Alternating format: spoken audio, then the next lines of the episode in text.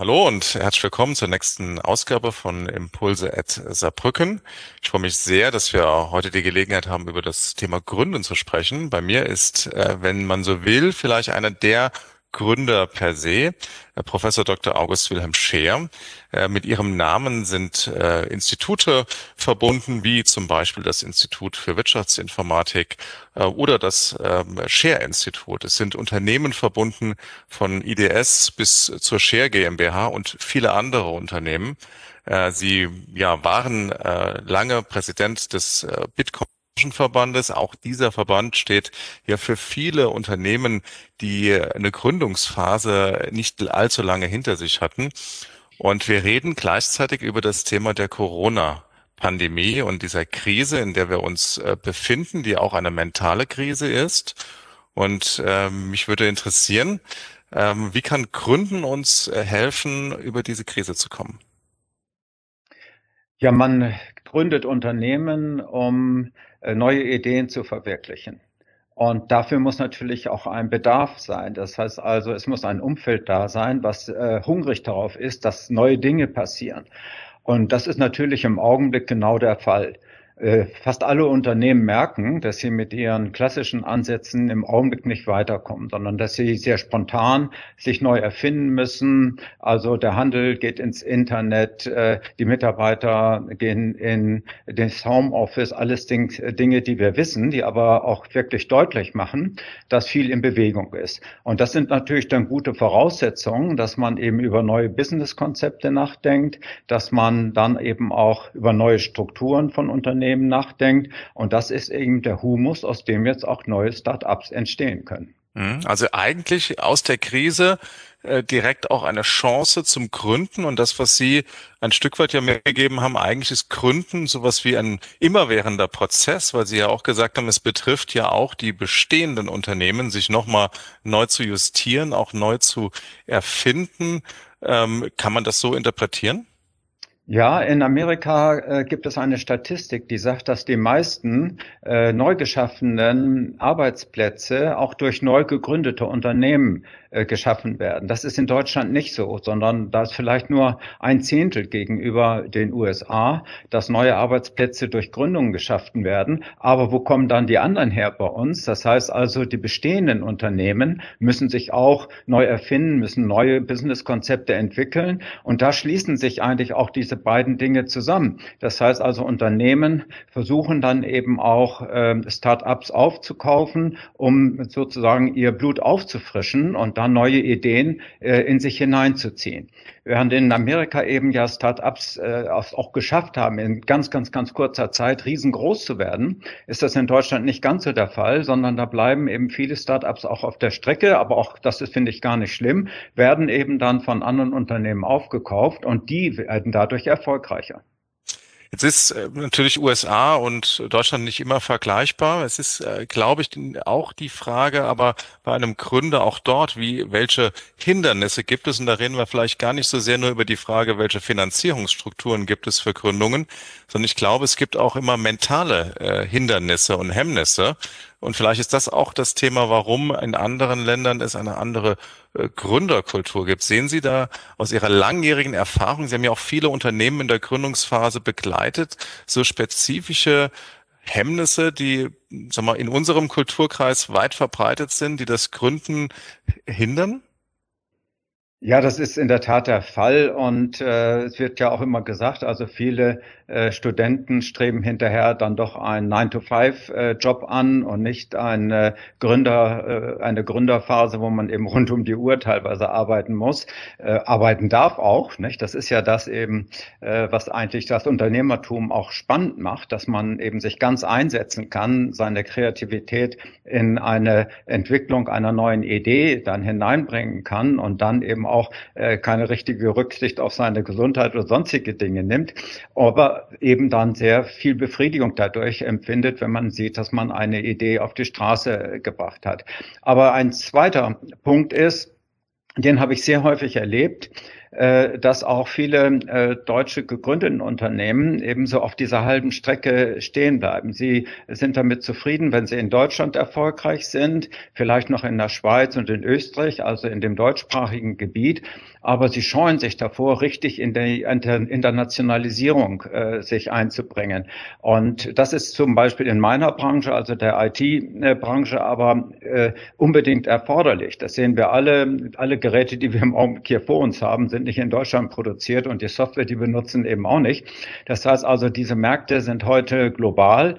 Und wenn man das nicht will und nicht auch diesen Eroberungsdrang hat, wie ein Kolumbus, äh, der eben die Welt entdecken will und nicht in Europa, da in Spanien oder in Portugal bleiben wollte, äh, dann schafft man das nicht. Und da sehe ich eigentlich viel die größte, das größte Hindernis. Wir haben gute Ideen, wir haben auch äh, doch eine ganze Reihe von Unternehmensgründungen, aber wir schaffen es nicht, äh, genug von diesen Unternehmen wirklich international global erfolgreich zu mhm. machen. Ich nehme so ein bisschen mit. Es ist so, so, man muss elektrisiert sein von dem, was man wirklich äh, will. Also eine gute Idee alleine reicht nicht. Man muss es richtig, sagen wir mal, davon begeistert sein. Ja, man hat aber auch so dieses äh, nicht 9 to 5. Also es darf nicht, es muss auch richtig Spaß machen, da voll drin aufzugehen. Und man muss es auch wirklich verkaufen wollen und nicht nur bei uns. Äh, das scheinen die Tugenden zu sein. Ähm, und Trotzdem äh, ist es ja sozusagen jetzt nochmal für viele Menschen das Leben aus den Fugen geraten, mit Blick auf die, vielleicht auch die eigene berufliche Situation. Wir haben viele Menschen in Kurzarbeit, wir haben viele auch zusätzliche Arbeitsplätze, die verloren gegangen sind. Eine Million habe ich gerade erst gelesen in mhm. Deutschland im zurückliegenden Jahr. Und es gibt auch viele Unternehmen, die wirklich wirtschaftlich leiden. Also eine Chance vielleicht für ja, Studierende, die jetzt einen Abschluss gemacht haben oder auch jene, die sagen, die Situation ist eh unsicher. Was würden Sie denen mitgeben als Leitgedanke zu sagen, warum es sinnvoll ist, sich mit dem Thema Gründen nochmal zu beschäftigen? Also erstmal möchte ich sagen, also wir haben, äh, glaube ich, alleine hier in einem meiner Unternehmen über 100 offene äh, Stellen und suchen mhm. händeringend. Also ähm, der War for Talents äh, zeigt sich im Augenblick ganz deutlich. Also IT-Fachleute werden überall gesucht, weil eben auch die äh, traditionellen Unternehmen äh, wissen müssen, dass sie die Digitalisierung stärker voranbringen müssen. Es ist noch nie so viel darüber geredet worden wie im Augenblick. Die Automobilindustrie sucht händeringend Softwareingenieure Ingenieure und das, der Maschinenbau und ähnliche Dinge auch. Ne? Und ich sehe eigentlich auch da, dass diese klassischen Industrien in den letzten zwei Jahren enorm aufgeholt haben. Wenn wir nur mal sehen, wie unsere Automobil, Automobilunternehmen plötzlich die Elektromobilität äh, nach vorne bringen, also von daher sehe ich eben auch sehr positive äh, Zeichen, dass auch die traditionellen Industrien, wenn ich das mal so sagen darf, nach vorne kommen.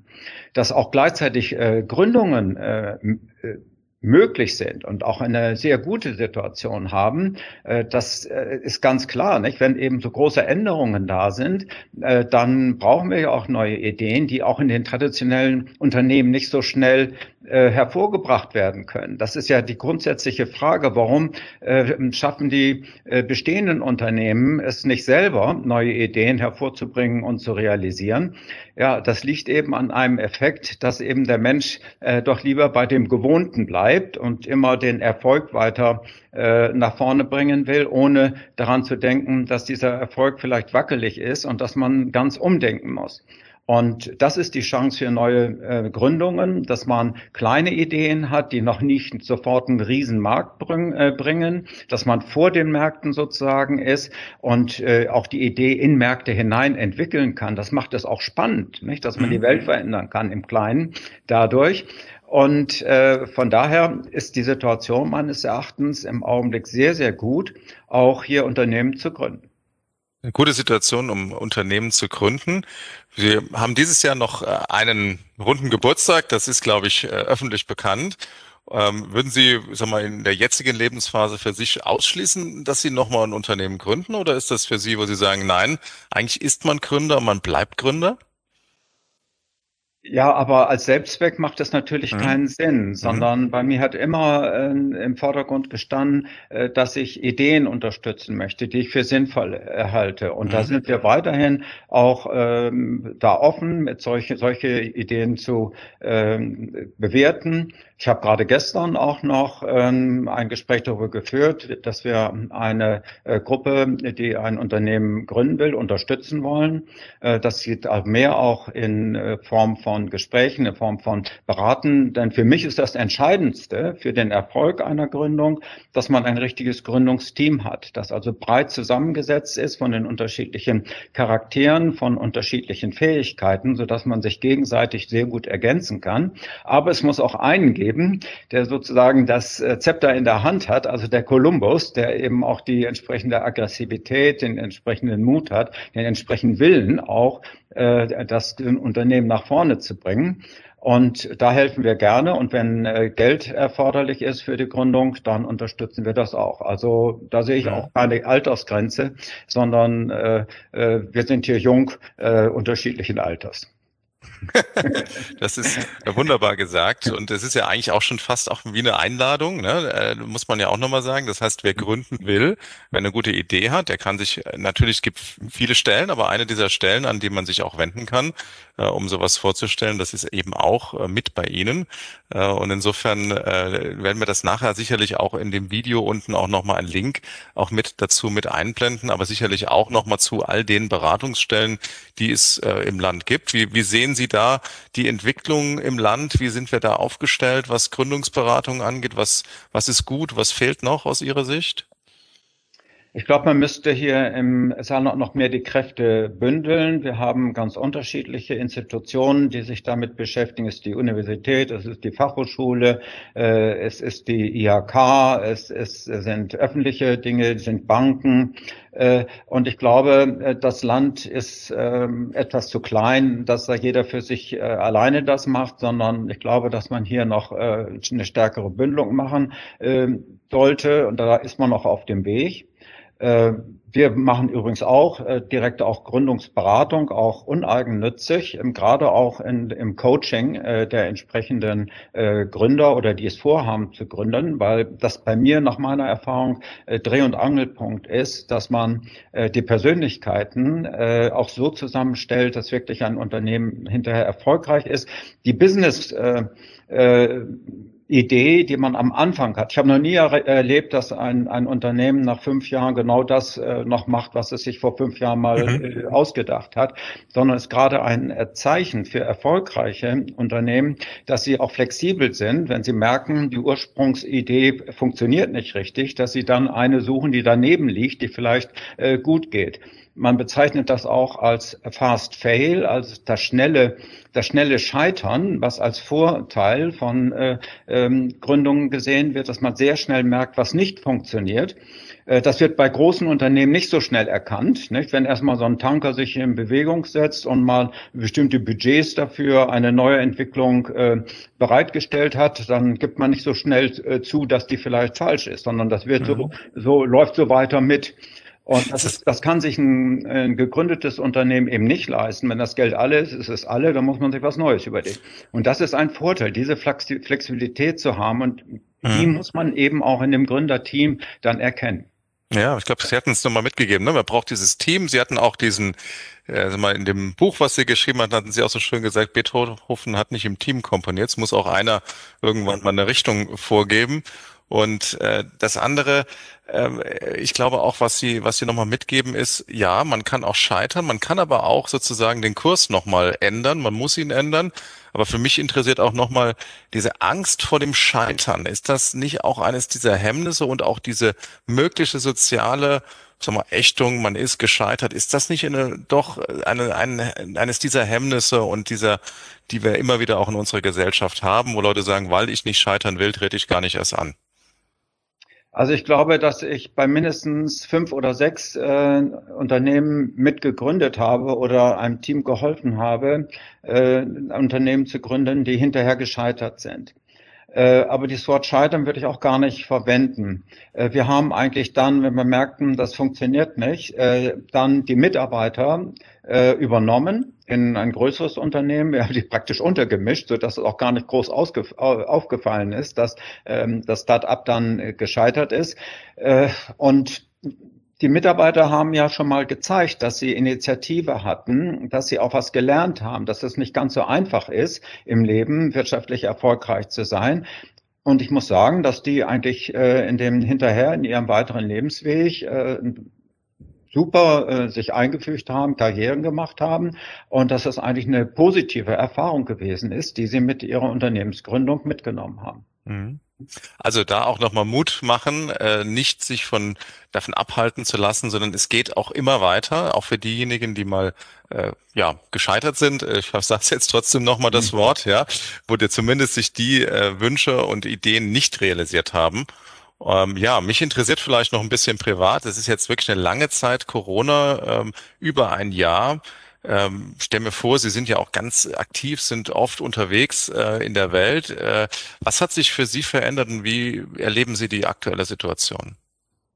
Also ich reise natürlich wesentlich äh, weniger, als es sonst äh, der Fall ist. Normalerweise bin ich im Jahr zwei bis drei Monate in den USA. Das ist also jetzt schon äh, flach gefallen. Das schmerzt mich schon. Äh, aber ich habe sehr viel produktive Zeit, die ich früher in, auf Reisen verbracht habe. Habe ein Buch geschrieben in dieser in dieser Zeit äh, kommuniziere viel auch mit äh, dem Forschungsinstitut oder auch mit den Unternehmen. Ähm, wir haben heute Morgen eine Aufsichtsratssitzung gemacht, die war äh, zum Teil eben äh, persönlich, äh, auch an, durch Anwesenheit einzelner Mitglieder gekennzeichnet, aber auch es war gar kein Unterschied zu denen, die eben jetzt zugeschaltet wurden.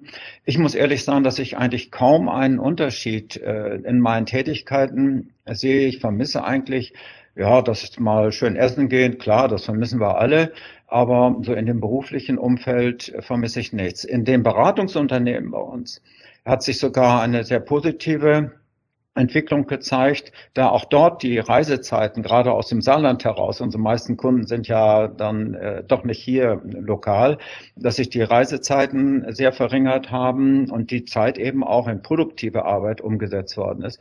Also äh, ich will das nicht euphorisch gut, äh, gut sagen, aber äh, so in dem beruflichen Umfeld hat sich äh, bei mir eigentlich äh, das eher positiv gezeigt. Mhm. Und so ein bisschen kommt für mich raus, wer, wer weniger reist, hat auch mehr Zeit, manchmal Dinge zu tun, zu denen man ja. sonst nicht kommt, zum Beispiel ein Buch schreiben. Ja, ja? Gut, das hätte ich, glaube ich, auch vorgehabt, aber ich, es hätte länger gedauert, auf jeden Fall. Ja. Ja, insofern auch in der Corona-Pandemie voll aktiv im Berufsleben und äh, immer hoch engagiert. Äh, lieber Herr Scher, herzlichen Dank für Ihre Impulse, für Gründen äh, und auch für Ihre Sicht äh, auf Corona und die Pandemie. Herzlichen Dank Ihnen dafür. Ja, sehr gerne hier, Herr Konrad. Vielen Dank.